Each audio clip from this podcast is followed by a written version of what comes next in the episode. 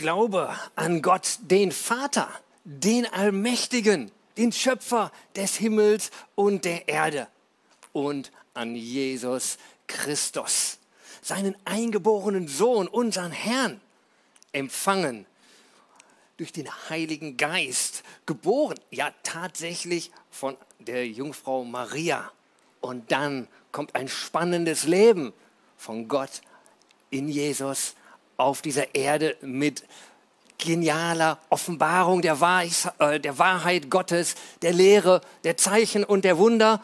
Und dann geht es weiter, wie wir es Karfreitag gehört haben, gelitten unter Pontius Pilatus, gekreuzigt, gestorben und begraben, hinabgestiegen in das Reich des Todes. Und nun, das feiern wir heute, am dritten Tage auferstanden von den Toten, aufgefahren in den Himmel. Er sitzt zur Rechten Gottes, des allmächtigen Vaters. Von dort wird er kommen, zu richten die Lebenden und die Toten. Ja, ich glaube an den Heiligen Geist, die heilige christliche Kirche, die Gemeinschaft der Heiligen, die Vergebung der Sünden, die Auferstehung der Toten und das ewige Leben. Amen. Amen. Ja, das ist das Glaubensbekenntnis, was wir seit dem so und so vierten Jahrhundert nach Christus mehr oder weniger über die Welt, mehr oder weniger über sämtliche Denominationen verkündigen. Und es hat Kraft. Es hat Kraft. Dieser Glaube bewegt die Welt und er verändert Menschen. Er hat mich verändert und ich hoffe, dass dieser Glaube auch dich verändert. Aber ich sprach mal mit meinem Vater und er erzählte mir aus einem Gespräch mit einem Pastor, einem netten, guten Pastor. Und er fragte ihn, sie sprachen über dieses Glaubensbekenntnis und mein Vater fragte so diesen Pastor, ja, sag mal, unter euch so Pastoren in der evangelischen Kirche oder in welcher Kirche auch immer, wie viele von euch oder so bekennen dieses Glaubensbekenntnis, so, so richtig von ganzem Herzen so. Ich meine wirklich, dass man das glaubt, was da wörtlich drinsteht. Und das Gesicht des Pastors verzog sich so ein bisschen. Es wurde etwas verlegen und also so, so, so richtig so viele, also so ganz so ehrlich gemeint, so nein. Also ich glaube, das werden nicht so viele sein. Also man muss ja auch mal sehen das ist ja auch ein bisschen so mehr symbolisch gemeint. Ich meine, so ein bisschen Liturgie tut doch gut, auch gerade an so einem Feiertag. Ich habe gedacht, hä? Selbst die Pastoren, in irgendeiner Weise, auch wenn ich keinem zu nahe treten will, aber so habe ich es gehört, können das nicht so richtig für wahr halten? Ja, wie, wie sieht es denn dann bei vielen Christen aus, wenn es Pastoren nicht glauben? Ich meine, du oder ich oder wer auch immer jetzt dabei ist, Glauben wir das wirklich? So, ich meine, mit der Jungfrauengeburt, mit der Auferstehung, das, was wir heute feiern. Und wenn wir dann noch mal in die Gesellschaft schauen, wie geht es denn denen? Und ich glaube, leider werden wir ein anderes Bild empfangen als wir, als ich vielleicht so ganz selbstverständlich so aus meinem Herzen hier proklamiere. Ich glaube, wir sind an einem Punkt, wo leider sehr wenige das wirklich glauben, dann geht es so drum, wenn wir das uns nochmal angucken, ich glaube an Gott, den Vater, ja, das, das kann man noch so sehen, Gott und irgendwie alles, ja, das Universum, das passt schon irgendwie, aber bei Jesus Christus, oh, da scheiden sich die Geister so, okay, er war ein netter Mann, der war gut drauf, der war echt cool. Und naja, dann das mit seinem Tod, das war schwierig, aber mit der Jungfrau Maria, das geht ja gar nicht, also Leute, denkt doch mal nach. Also das, das geht einfach nicht. Also da müsst ihr wirklich ein bisschen gucken. Oder wir gehen weiter irgendwo und dann eben der, am dritten Tag auferstanden, genauso ein Ding. Das geht nicht. Für viele ist das einfach ein bisschen Symbolik. Und dann denken vielleicht sogar manche andere, also ihr liebe Christen, ihr liebe mit der Gemeinde da irgendwo und all das, also macht mal halblang. Also dieser religiöse Schwindel, der kann doch nicht ewig so weitergehen. Und dann noch diese ganzen Widersprüche in der Bibel und hier steht so und der hat das zuerst gesagt und der hat dann das und da war dieses. Also das geht doch selbst nicht auf die Rechnung. Und wenn wir die Wissenschaft noch dazu nehmen, also dann ist das ja einfach eine Katastrophe. So denken viele. Und dann kein Wunder, dass an Weihnachten statt ein Fest von Jesu Geburt, ein Fest über die äh, der, Jungfrauengeburt, ja, das ist zu peinlich. Da muss der Weihnachtsmann her. Da haben wir wenigstens was Handfestes. Da wissen wir, was wir feiern. Der Weihnachtsmann. Oder jetzt zu Ostern. Also mit der Auferstehung. Dann lieber doch den Osterhasen. Und so ein paar Fruchtbarkeitseier. Und dann ist alles gut. Ist das nur ein Frühlingsfest? Ist das ein Fest der Fruchtbarkeit? Oder an welchem Punkt sind wir? Aber ja, mal so richtig ernsthaft gefragt, wo stehen wir? Und es geht nicht nur, ich reflektiere jetzt vielleicht den einen oder anderen, aber schon vor einiger Zeit. Am Anfang des 19. Jahrhunderts, also 1900, wann auch immer dieser gute Mann geboren war, äh, der Frank Morrison, ein Journalist. Und ihm ging das Ganze genauso auf den Keks mit diesen religiösen Spinnereien von Auferstehung und sonst was. Und am Ende des 19. Jahrhunderts nochmal wieder ein Journalist, der Frank Morrison war in England und der zweite, der Lee Strobel in Amerika. Und beiden, beide dachten, dieser religiöse Spuk muss endlich ein Ende haben. Wir müssen mal zeigen, dass das doch endlich irgendwo zu Ende geht. Und sie wollten der Sache auf den Grund gehen. Und sie forschten und sie forschten. Ja, fast zwei Jahre oder mehr als zwei Jahre intensiv und sie waren Spezialisten in ihrem Fach. Sie wussten, was sie taten. Und zu guter Letzt schrieben auch beide ein Buch. Der Frank Morrison schrieb das Buch Who Moved the Stone? Also wer hat den Stein hinweggerollt? Und Lee Strobel schrieb das Buch der Fall Jesu. Sie wollten der Sache auf den Grund gehen. Das kann nicht sein. Diese ganzen Widersprüche und dieser ganze, das ist doch nur ein Mythos. Das müssen wir aufhören. Ja, und so fingen sie an zu forschen. Und sie fingen an, einfach mal die Angaben zu überprüfen. Wie ist es denn mit dieser Geschichte? Welche Ressourcen haben wir da? Und sie gingen rein und sie forschten und sie sprachen und sie reisten durchs Land auf und ab und sprachen mit Historikern, mit Archäologen, mit Wissenschaftlern, sämtlichen Leuten.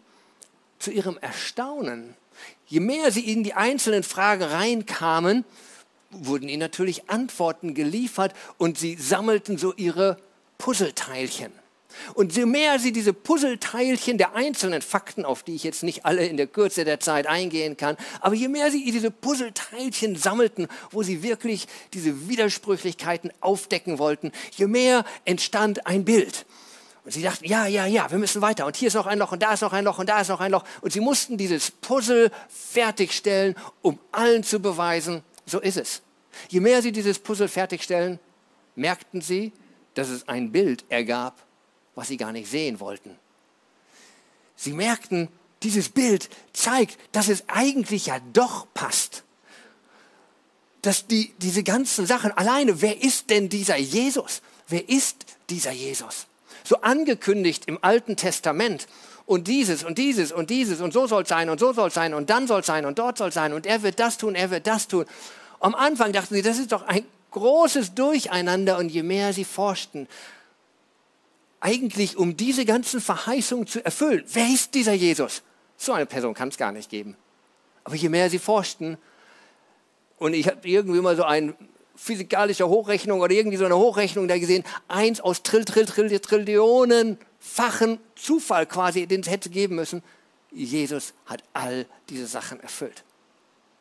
Sie staunten nicht schlecht, aber sie wollten ja ein anderes Bild beweisen, so forschten sie weiter. Wer ist dieser Jesus? Was ist das? All seine Lehre, seine Wunder, alles war einzigartig. Das hörten wir letztes Mal schon. Seine Ankündigung war einzigartig. Seine Geburt war einzigartig. Sein Leben war einzigartig. Was er sagte, war einzigartig. Was er tat, war einzigartig. Alles war einzigartig. Und je, mehr sie forschten und es versuchten zu hinterlegen, bildete sich ein Bild. Hm, irgendwie passt das schon, aber es kann nicht passen. Sie forschten weiter, bis sie an die Auferstehung kamen und die dachten, das geht gar nicht. Das geht gar nicht. Und, und sie sagten, wenn ich wenigstens die Auferstehung widerlegen kann, dann, wenn wir die Auferstehung widerlegen kann, dann ist alles nichtig. Wenn die Auferstehung nicht wäre. Also, was kann man, wie kann man das beweisen, dass die Auferstehung nicht stattfand? Die erste These war, vielleicht ist er ja gar nicht gestorben. Wer nicht gestorben ist, kann er, braucht auch nicht auferstehen. Also die Sache, er ist nicht gestorben, haben sie geprüft, auch wieder mit Historikern und sonst was die römische Kreuzigung, der kamst du nicht weg.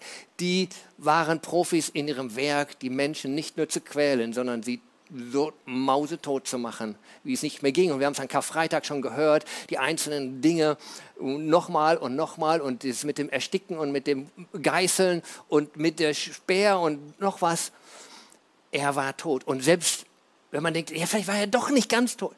Die Römer haben keinen lebendig weglaufen lassen, weil sie wussten, wenn einer dort wegkommt, dann sind sie tot. Und alle Historiker waren eins, er war tot. Okay, dann das nächste Indiz, was war's? Das leere Grab, die Berichte vom leeren Grab. Ah ja, haben sie ja gleich gesagt, die, die Juden. Die werden das hinterher sagen. Das, die werden hinterher einen Bericht schreiben, oder in ihre Sachen sagen, äh, der ist auferstanden. Weil das hat er ja schon mal vorher gesagt. Und deswegen kamen dann die Wachen dahin. Aber es kam ja, und dann kommt dieser Bericht der Auferstehung, äh, beziehungsweise des leeren Grabs. Interessant, in allen vier Evangelien eigentlich ein identischer Bericht. Und dann guckten sie sich den Bericht an und dann prüften sie ihn an, an historischen Merkmalen. Und eigentlich kamen sie an einen Punkt, dass sie denken, wie dumm konnten die sein, so einen Bericht zu schreiben. Es war kulturell so daneben. Also wenn sich einer eine Geschichte ausdenkt, ähm, eine Lüge ausdenkt, um die Wahrheit zu decken, in irgendeiner Weise, äh, dann kommt man in der Regel mit einer Geschichte, in der man gut dasteht, in der man eine reine Weste hat. Aber dieser Bericht war kulturell für die Jünger so blamabel.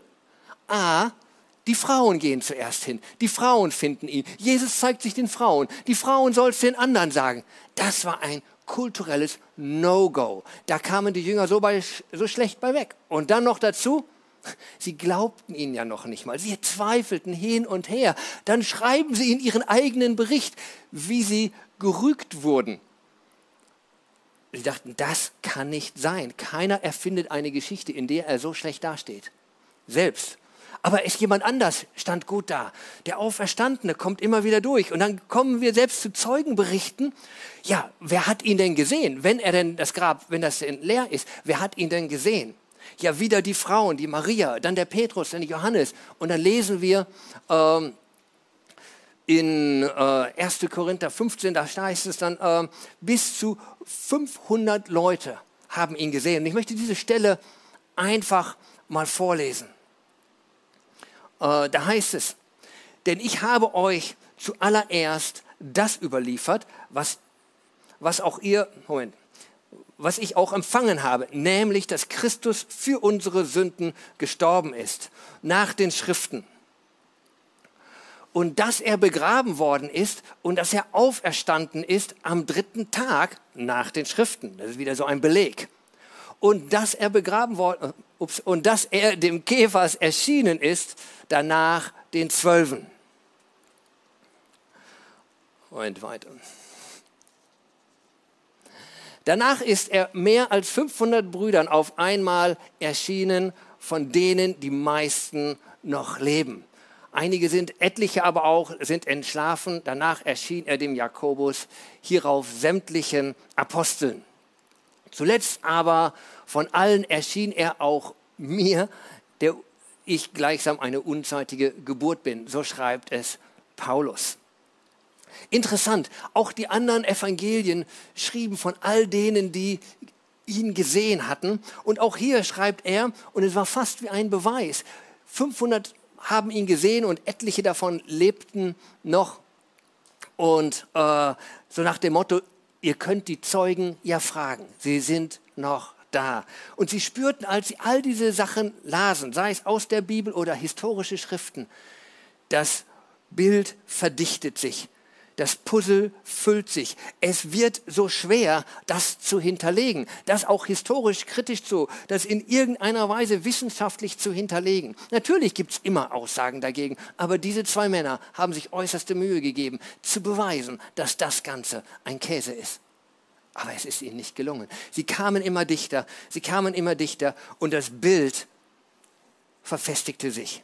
Eigentlich waren sie der Sache schon auf dem Grund, aber also von dem Report, von den ganzen Reports, Jesus ist tatsächlich der, der er sagt. Jesus äh, ist tatsächlich von den Toten auferstanden.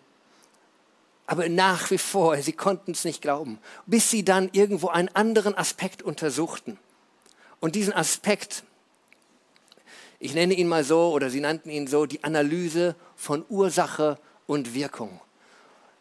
Also nicht nur die einzelnen Dinge. Natürlich gibt es hier und da Punkte, wo man könnt, gucken könnte, das hatte gepasst oder das hat nicht gepasst. Aber der rote Faden war so klar. Der rote Faden von dem, wie Gott hier Geschichte schrieb oder für sie zu schreiben schien, war so klar. Und dann kamen sie an den Punkt von Ursache und Wirkung.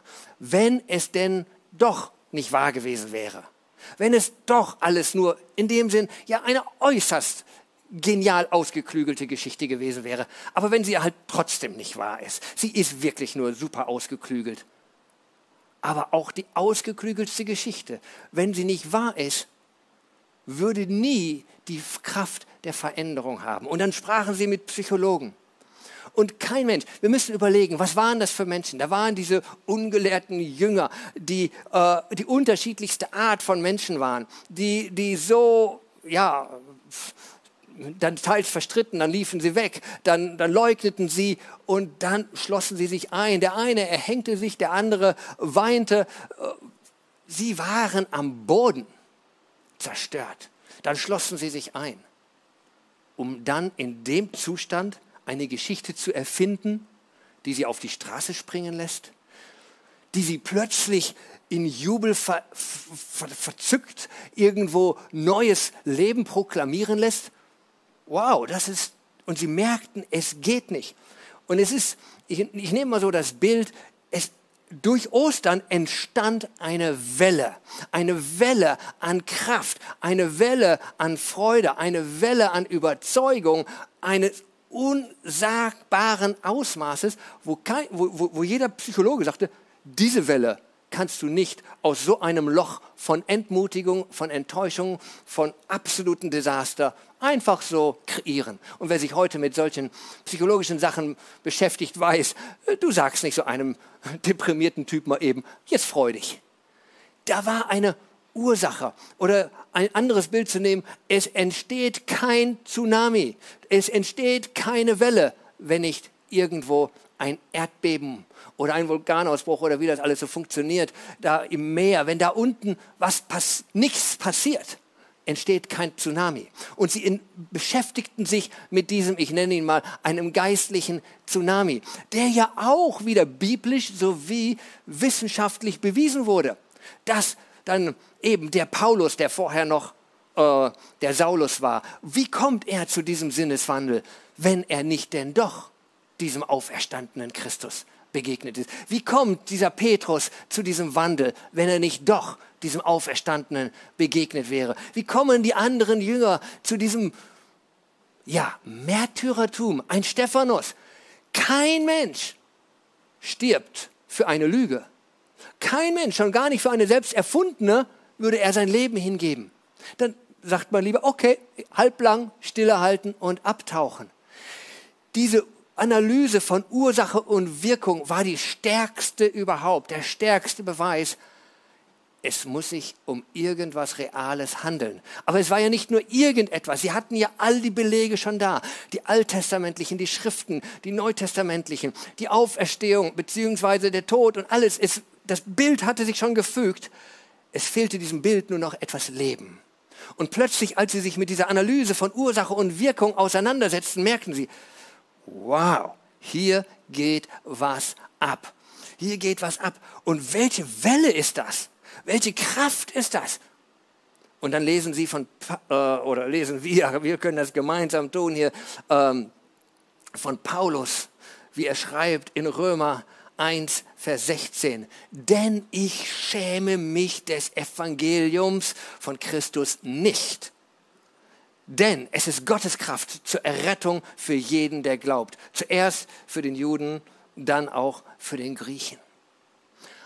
Er, sagt nicht, äh, ja, wir haben das so ein bisschen, so ein bisschen modelliert, die Geschichte, und sie passt jetzt.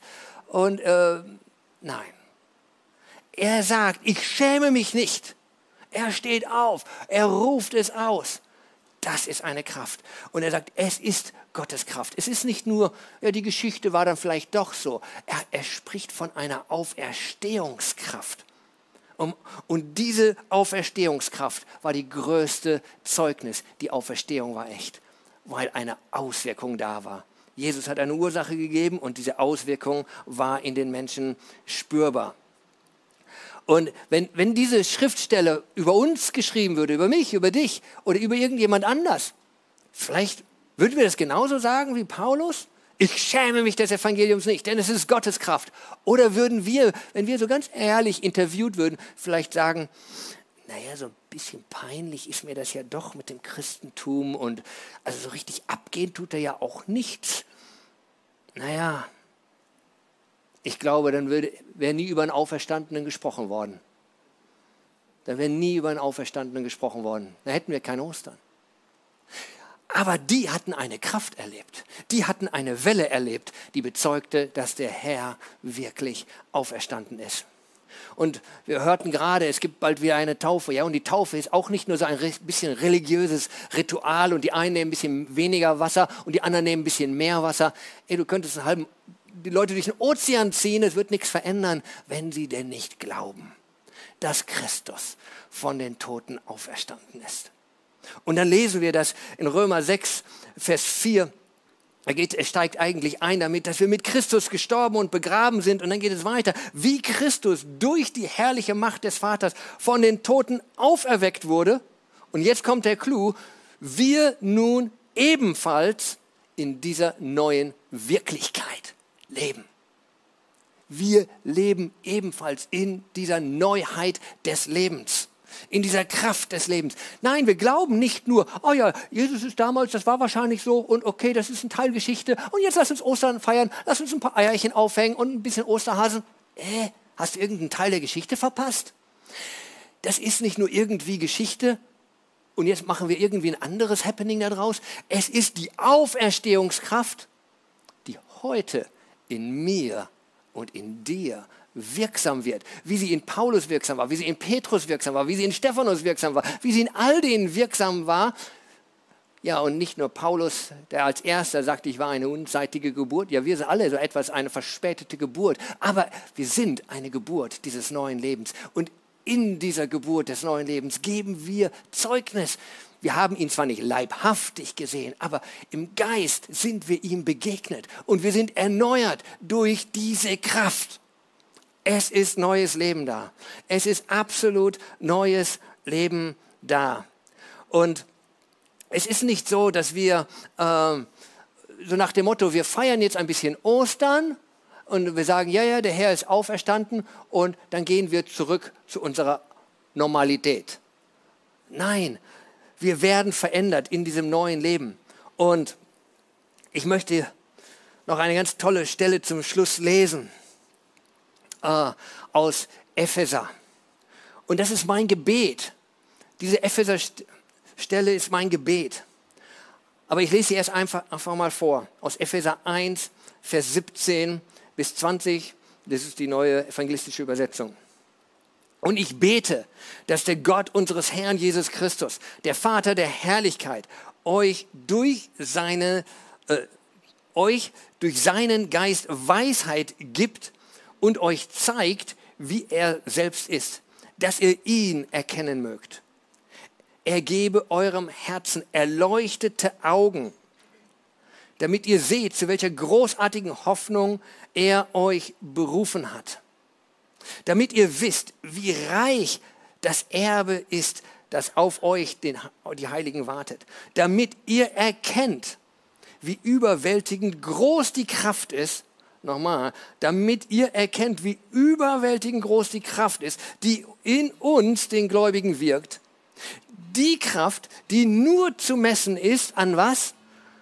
Die Kraft, die nur zu messen ist, an der gewaltigen Macht, die er an dem Messias wirken ließ, als er ihn aus den Toten auferweckte und ihn in das himmlische Welten an seine Seite setzte. Welche Kraft ist in uns wirksam?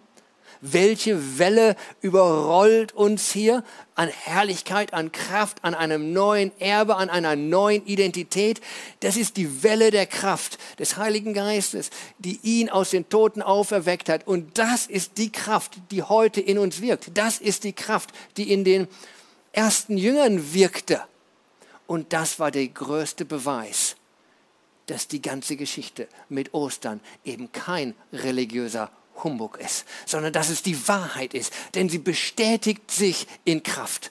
Ja, die wissenschaftlichen Seiten kann man alle recherchieren, aber das Größte war, es hatte eine Kraftauswirkung, die nicht zu leugnen war. Und das ist mein Gebet für uns, für, für, für dich und für mich und für uns alle, die wir hören, dass wir verstehen, es geht hier um alles oder nichts.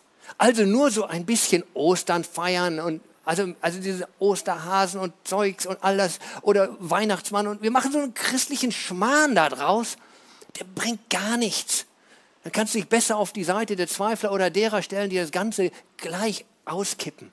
Aber wenn denn was wahr dran ist, wenn es denn wahr dran ist, dann lass uns diese Auferstehungskraft erkennen. Und das ist, dass wir heute Jesus als dem Auferstandenen begegnen können. Und wenn du vielleicht auch bisher von Zweifeln, von Sorgen, von Widersprüchen abgehalten wurdest, wenn du dachtest, naja, ach, das ist alles nur Religion, aber du hast nie diese Kraft empfangen, dann möchte ich dich heute einladen, ja nicht auf, aufgrund wissenschaftlicher Erkenntnisse und weil ein Puzzle passt. Ja, das Puzzle passt. Aber weil du diesem Puzzle oder diesem Bild von Jesu Glauben schenkst und diese Kraft aus dieser Ursache empfängst, weil du diese Kraft empfängst, diese Kraft, die dich rettet. Ja, dieses Kreuz, was dir, oder nicht das Kreuz, Jesus am Kreuz, der dir die, deine Sünden und all deine Quark und Käse und Mist irgendwo, was in unserem Leben ist, was wir verbockt haben, er vergibt dir. Da ist keine Verdammnis, da ist keine Scham, da ist einfach nur Liebe und Annahme da. Und für die, die vielleicht, ja, eigentlich glaube ich ja, aber dein Glaube hat keine Welle mehr. Dein Glaube hat keine Kraft mehr. Dein Glaube hat keine Wirkung mehr. Dein Glaube hat sich relativiert und ist verwässert. Oh, lieber Bruder, liebe Schwester, ja, du glaubst, aber dein Glaube ist irgendwo sehr seicht geworden. Dann möchte ich dich einladen, bete mit mir und wie wir es eben in Epheser gelesen haben, dass Gott unsere Augen auftut, dass Gott die Augen des Herzens auftut und dass wir erkennen. Ich möchte beten. Vater im Himmel, wir danken dir und Jesus, ich danke dir. Und Heiliger Geist, ich danke dir, dass du jetzt da bist, dass du lebst und ich bete für jeden Einzelnen, dass du jetzt die Augen unseres Herzens auftust und dass wir erkennen, wir feiern hier nicht nur irgendwelche religiösen Feste, sondern du bist wahrhaftig auferstanden. Du lebst. Du sprichst uns jetzt an und deine Freude und deine Liebe und deine Kraft durchdringt uns und macht dich zum Mittelpunkt in unserem Leben. Und ich bete, dass für all die, die lau geworden sind, für all die, die kalt geworden sind, für all die, die verwirrt und verirrt geworden sind, Herr, dass du sie sammelst und sich auf dich ausrichtest. Und wir rufen dich gemeinsam an. Jesus, erfülle uns und gib uns diese Welle der Kraft der ersten Jünger und die rausgingen und dein Evangelium verkündigten. Ich danke dir. Tu du heute dieses Osterwerk in uns. Amen.